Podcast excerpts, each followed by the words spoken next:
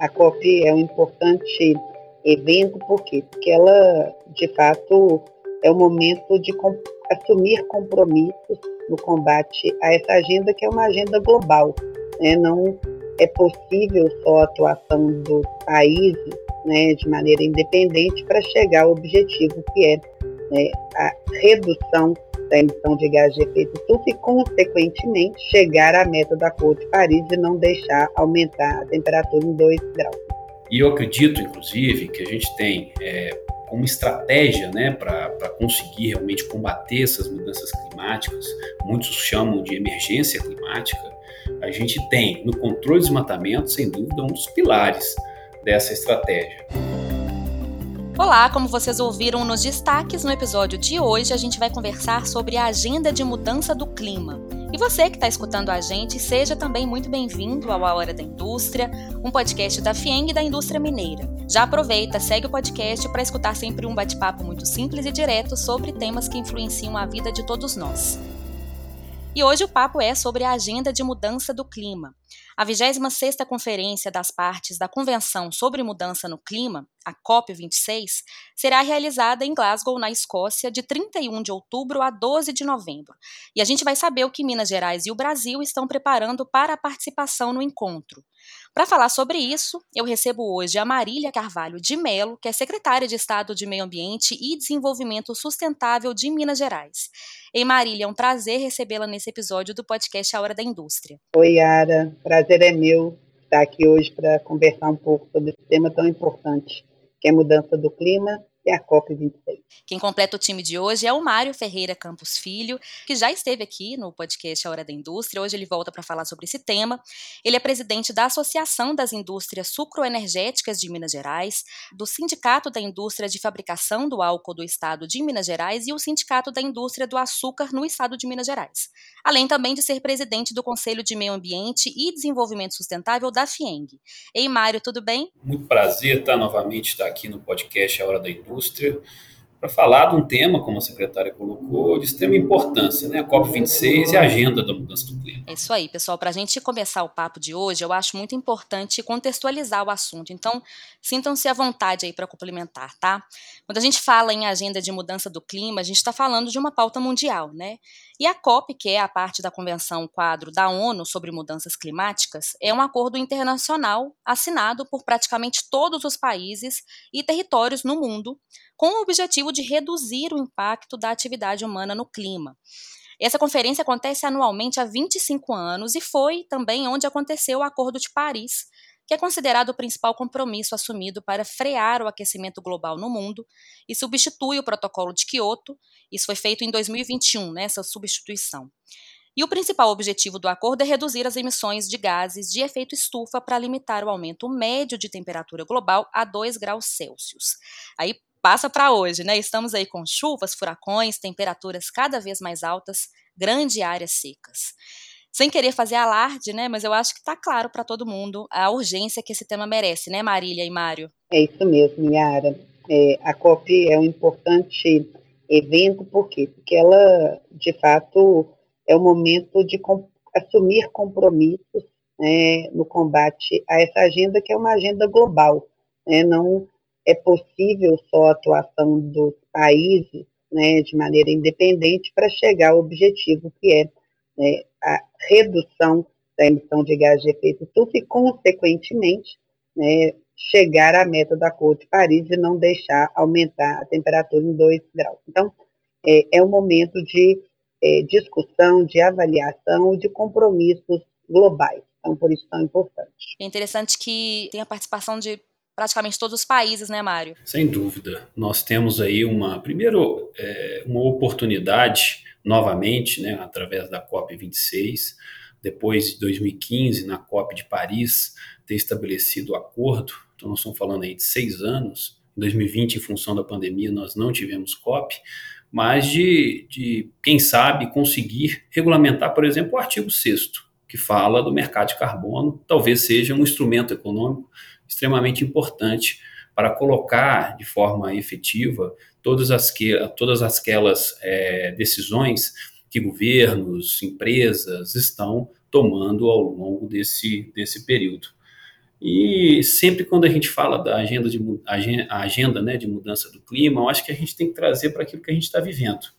E eu acho que no Brasil, é, em 2021, tem sido um ano desafiador para todos. Estamos vivendo a maior seca, talvez, é, da nossa história, pelo menos o, que a mídia coloca nos últimos 90 anos, e talvez seja dos últimos 90 anos porque nunca não se media antes disso. Então, é, esses eventos né, climáticos, é, esses eventos extremos, é, nos fazem realmente refletir. Agora, a COP26 é uma COP entre os países, é um desafio muito grande ter a convergência de todos. Mas a gente espera que esse, esse tema realmente seja de, de certa forma, a partir do engajamento de grandes potências aí da economia mundial, citando aí tanto né, os Estados Unidos, os países da União Europeia, a própria China também, que mudou muito nos últimos anos, a gente espera que a gente tenha boas notícias aí em Glasgow, lá no Reino Unido. E a COP é a principal conferência de clima atualmente, gente? É, é a principal conferência de clima.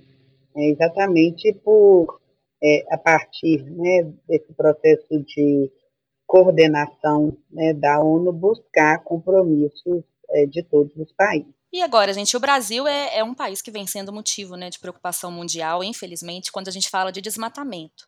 Segundo um relatório da ONU, que foi divulgado em novembro de 2019, os compromissos não são suficientes para manter o aquecimento global dentro da meta.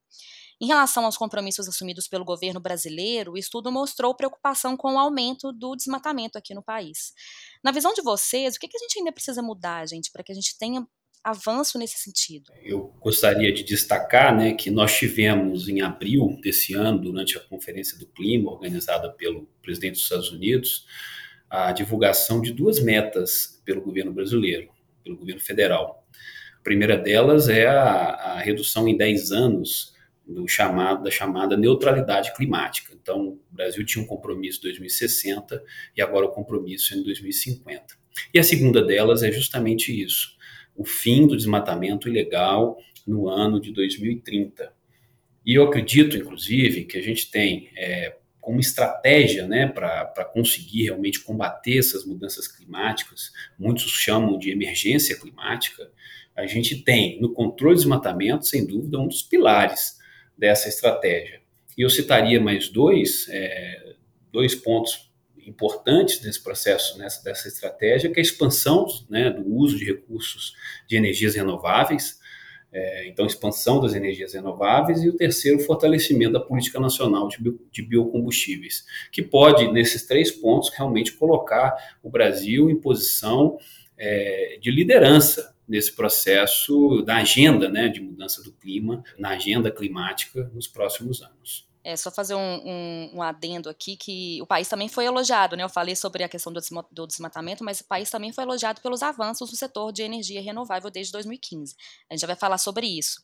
Mas, Maria, ele queria que você comentasse também sobre esse tema, né? Sobre o que, que a gente ainda precisa fazer. Eu sei que é um desafio muito grande, né, gente? A gente está falando aqui de, de grandes é, estratégias, né? Mas o que, que você tem para dizer para a gente sobre isso? Então, Yara, eu acho os temas chave, né, que inclusive Minas Gerais tem um plano, né, de energias e mudanças climáticas, é, que agora vai ser atualizado, mas é, ele nos traz alguns eixos estruturantes, né, aqui para o nosso estado.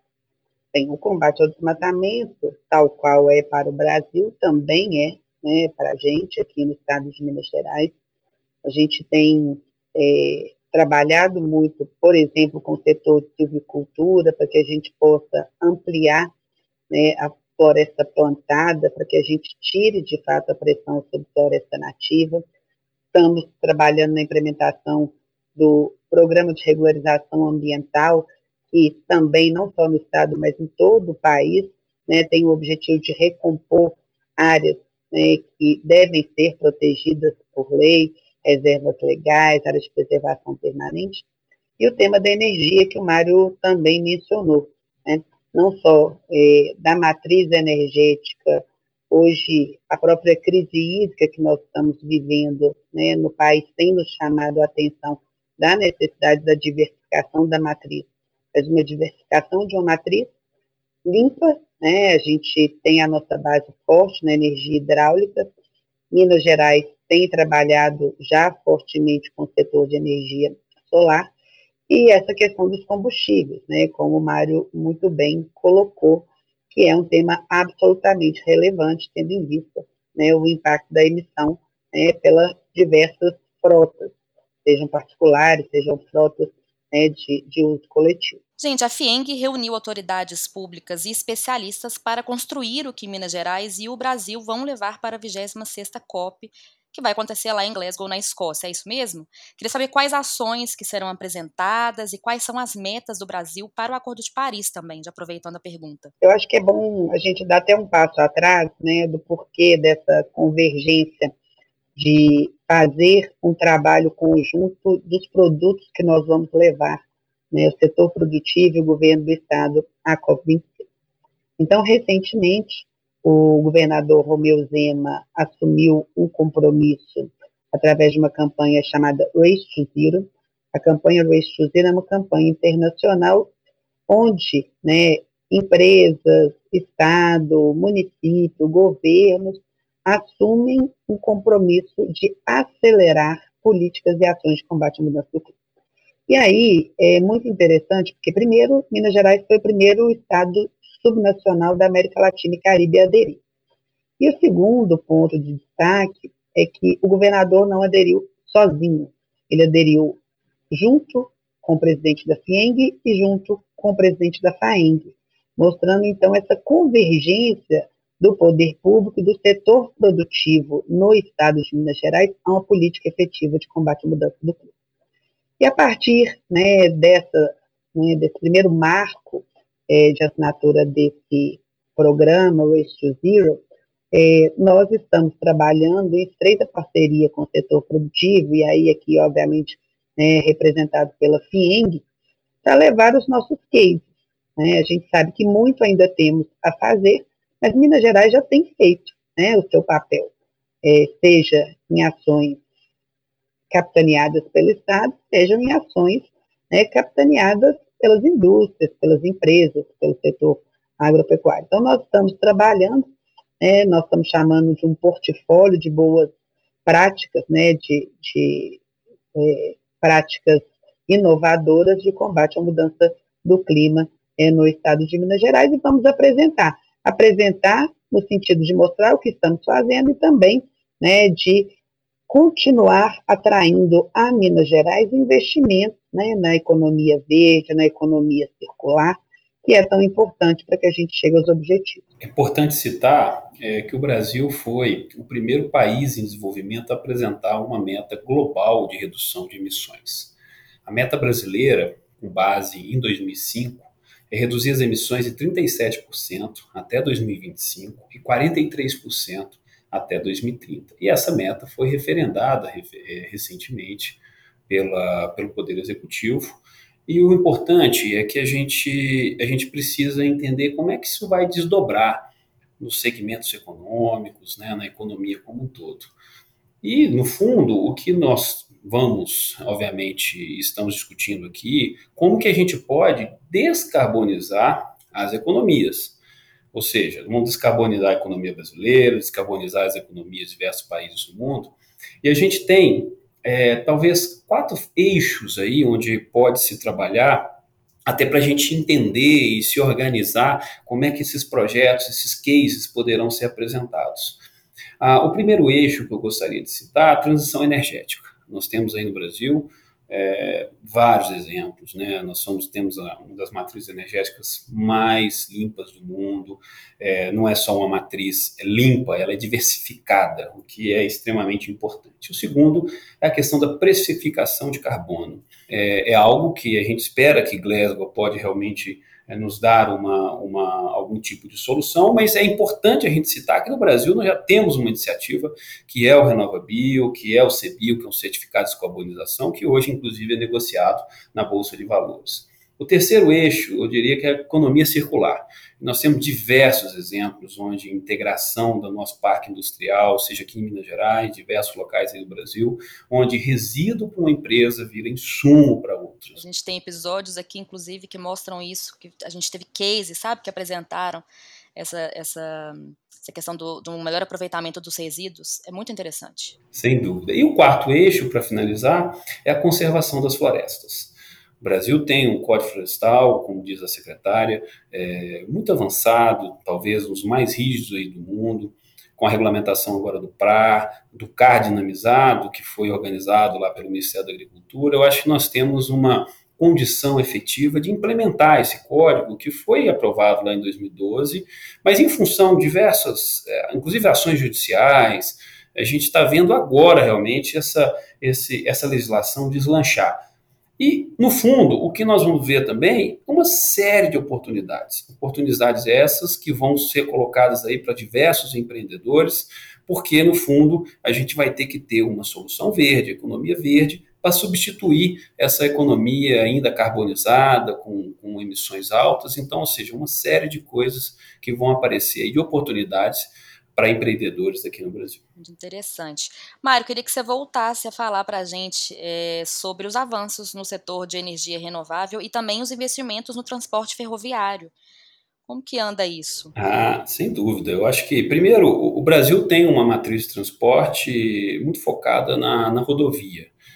E a gente sempre citou né, que a questão das rodovias, apesar dela dar capilaridade é importante, ela foi, ela teve sua função de desenvolver, desenvolver a indústria automobilística no Brasil, mas hoje no Brasil, ele, ele, a cada dia que passa, produzimos, exportamos mais e mais commodities. E essas commodities, obviamente, elas estão é, digamos, andando mais, né, com maiores distâncias dos nossos portos. E, sem dúvida, a ferrovia, o transporte modal ferroviário é uma solução importantíssima para esse processo, para que a gente tenha, um, através de um modal mais eficiente, você ganha escala, reduz a pegada, a pegada ambiental, também um fator importante para que, para que o produto chegue de forma não só competitiva, mas também com menor pegada de carbono nos portos brasileiros para exportação.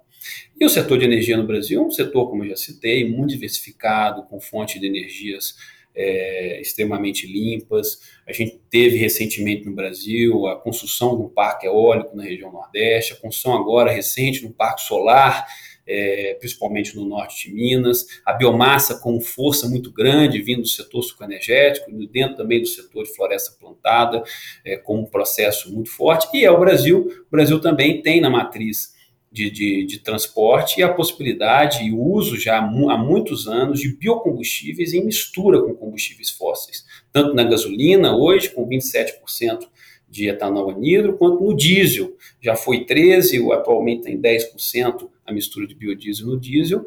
E também temos aqui a possibilidade, aliás, é o único local do mundo, até o momento, que outros países também já estão tentando copiar essa nossa medida, a possibilidade de abastecer um veículo com 100% de um biocombustível no combustível limpo e renovável, que é o caso do etanol hidratado. Então, temos muitas coisas para mostrar para o mundo, principalmente nessa área de energia. Muito bom, Mário. Você trouxe o tema da, da crise hídrica também. Eu queria voltar nesse assunto. Como você disse, a gente está passando aí pela mais grave crise hídrica nos últimos 91 anos, né?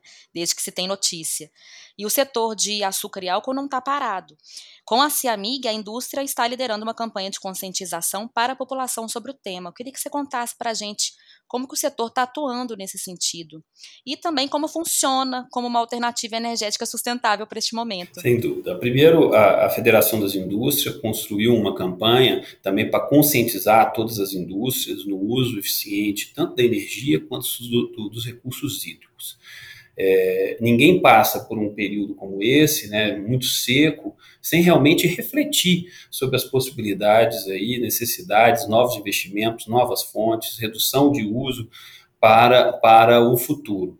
E mais especificamente, né, nós aqui da CIAMIG, juntamente com a federação, é, estamos é, tentando né, conscientizar ainda mais a população de uma região aqui do estado, que é Uberaba, que passa hoje por uma tremenda é, crise não só hídrica toda a região, seca, mas também com problemas no seu abastecimento de água da população. Então a gente, a gente vem é, através do nosso papel de, de, de, sempre dialogar com a sociedade, mostrando a necessidade de todos, de forma conjunta, né, realmente dando as mãos, tanto indústrias quanto a população em geral, para que a gente tenha uma consciência muito grande. A secretária, em, em vários eventos que a gente já participou juntos, ela colocou é, que aqui no Brasil, infelizmente, a gente tem a cultura da abundância, ou seja, é um país com muita água, então realmente é necessário que a gente tenha consciência e passe a usar de uma forma muito consciente os recursos hídricos aqui no Brasil. É, e aí também tem uma questão da utilização, né, da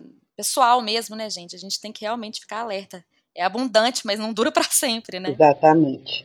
Secretária Marília, eu queria saber também um pouquinho mais sobre as ações do governo de Minas Gerais hoje em relação à agenda de mudança do clima. Ótimo, Yara. Então, é, nós temos um plano de energias e mudanças climáticas é, de 2014. Então, nesse momento, a partir de uma parceria feita pelo governo de Minas com o governo britânico, nós captamos recursos para atualizar o nosso plano de Energias e Mudanças Climáticas do Estado de Minas Gerais, que será né, a base para as ações é, que nós vamos é, empreender. Além disso, é, nós, o nosso último inventário de emissões de gases de efeito estufa também é desse período, 2014. Nós estamos iniciando agora uma atualização é, desse inventário para entendermos quais são os setores-chave.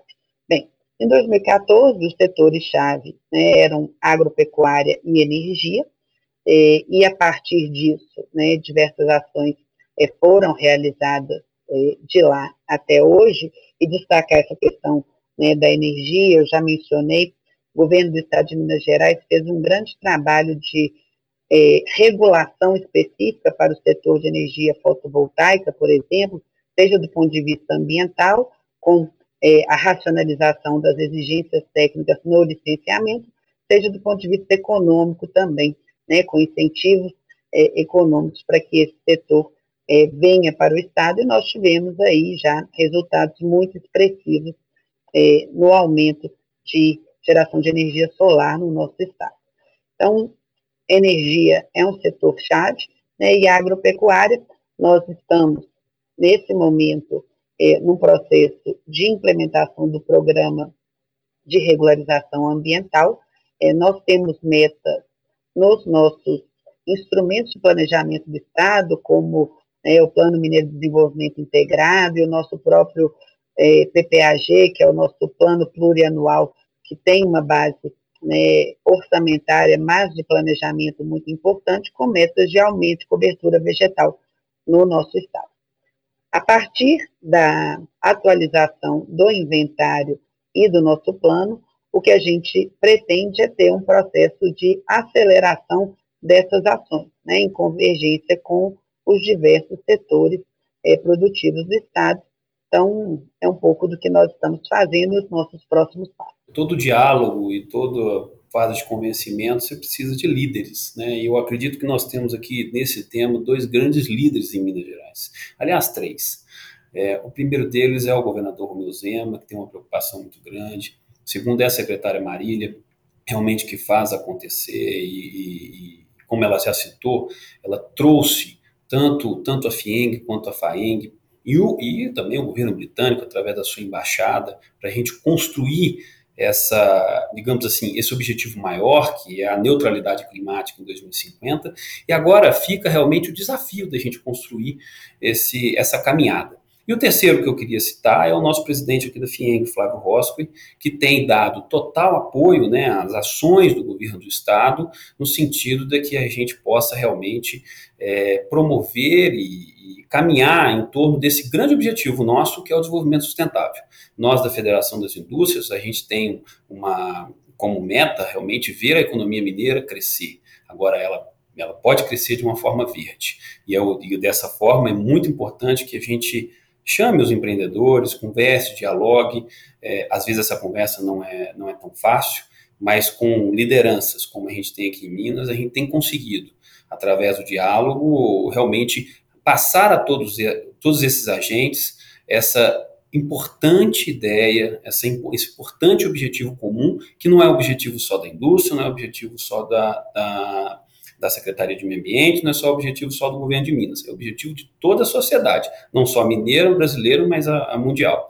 Então a gente espera realmente que a gente consiga avançar de forma significativa em toda essa agenda, como a própria secretaria, a secretária Marília colocou, a gente tem aí algumas ações intermediárias, é, 2050 está muito longe, mas tem muita coisa para ser feita. Nós temos um desafio tecnológico muito grande para superar. Neutralidade climática não é fácil, mas a gente já observa, tanto governo quanto segmentos econômicos, quanto empresas, já estipulando também as suas próprias metas. E, esse, e esses assuntos, né, os o assunto ISG hoje já está sendo discutido em vários boards de empresa, dire, em, em reuniões de direção, ou seja, é um assunto realmente que a gente é, não foge mais da discussão e, de certa forma, a gente realmente vai caminhar de forma junto. Governo, é, iniciativa econômica, né, e dessa forma a gente poder chegar nesses objetivos comuns, que sem dúvida é termos uma economia descarbonizada no futuro. Muito bem, Mário, perfeito. Achei muito interessante o que você falou, né? É, vamos crescer, mas crescer de maneira verde, né? E também esse apoio que é muito importante, sem dúvidas. Pessoal, eu quero agradecer a presença de vocês nesse episódio do podcast A Hora da Indústria. A gente está finalizando esse episódio. Achei muito interessante saber dessas ações. Vamos esperar pela COP e torcer, né, para que a gente tenha cada vez mais resultados.